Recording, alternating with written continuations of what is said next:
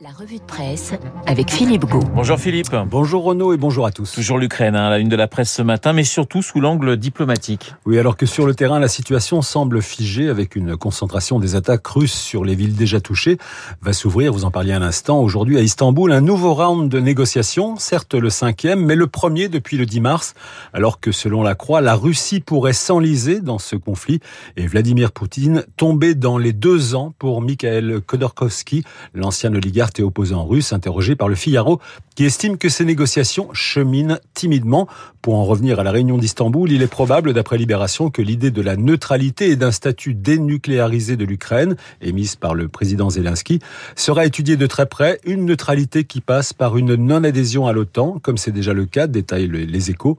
Pour l'Autriche, la Suède, la Suisse, la Finlande et l'Irlande restent, comme le souligne le Parisien aujourd'hui en France, aux deux parties à définir ce qu'elles entendent par neutralité. Alors ce qui n'est pas neutre, Philippe, ce sont conséquences économiques du conflit pour les Français. Et principalement à cause des énergies en provenance de Russie, le gaz russe notamment, dont le flux continue pour l'instant à arriver en Europe, mais alerte les échos, la France doit se préparer au scénario du pire, un scénario sans précédent, ajoute le quotidien économique, celui d'une rupture d'approvisionnement qui pourrait conduire, selon la directrice de GRDF, à couper le gaz à certaines entreprises en cas de besoin. Le gestionnaire du réseau de distribution qui incite les ménages à baisser légèrement leur chauffage, à privilégier la douche au bain comme vous Renault et appelle le gouvernement à favoriser l'essor du biogaz qui pourrait assurer 20% de notre consommation en 2030.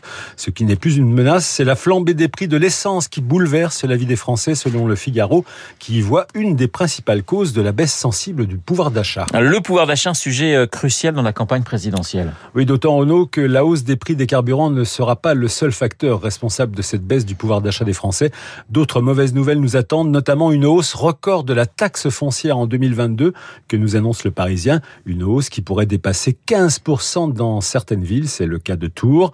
Alors face à cette affection du pouvoir d'achat, les candidats à l'élection présidentielle rivalisent de vœux pieux. Marine Le Pen, selon le Figaro, veut rendre euh, de l'argent au pays. Euh, Valérie Pécresse, elle, propose un choc de pouvoir d'achat dans le pays, tandis que le chef de l'État souhaite que le travail paye plus. Emmanuel Macron, qui a vraiment commencé sa campagne hier à Dijon pour le bien public, Dijon où il a joué le candidat normal pour l'IB, où il est, selon le Figaro, descendu dans l'arène et a retrouvé sa jambe gauche pour l'opinion auprès des deux François, Repsamen et Patria. La campagne du président qui sera malgré tout polluée par l'affaire McKinsey, précise le Parisien. Et pour Anne Hidalgo, cette campagne semble de plus en plus un chemin de croix. La candidate socialiste, toujours engluée autour des 2% d'intention de vote et qui va devoir faire face aux mauvais résultats d'un nouveau sondage qui va, selon l'opinion, plombé Anne Hidalgo. Dans cette enquête Opinionway réalisée début février, seuls 27% des Parisiens auraient une bonne opinion, opinion de leur maire et 67% seraient déçus par son action à la tête de la capitale.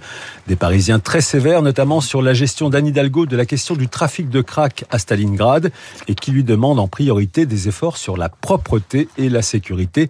À noter que ce sondage, dont l'équipe de campagne d'Anne Hidalgo n'avait jamais entendu parler, a été selon l'opinion commandé par le Parti socialiste. On va écouter, bonne ambiance, effectivement. D'autres chiffres, ceux du Covid, toujours très élevés. Faut-il s'en inquiéter, Philippe? Alors, pas vraiment, si l'on en croit le Parisien aujourd'hui en France, qui titre à sa une 130 000 cas de Covid par jour. Et alors?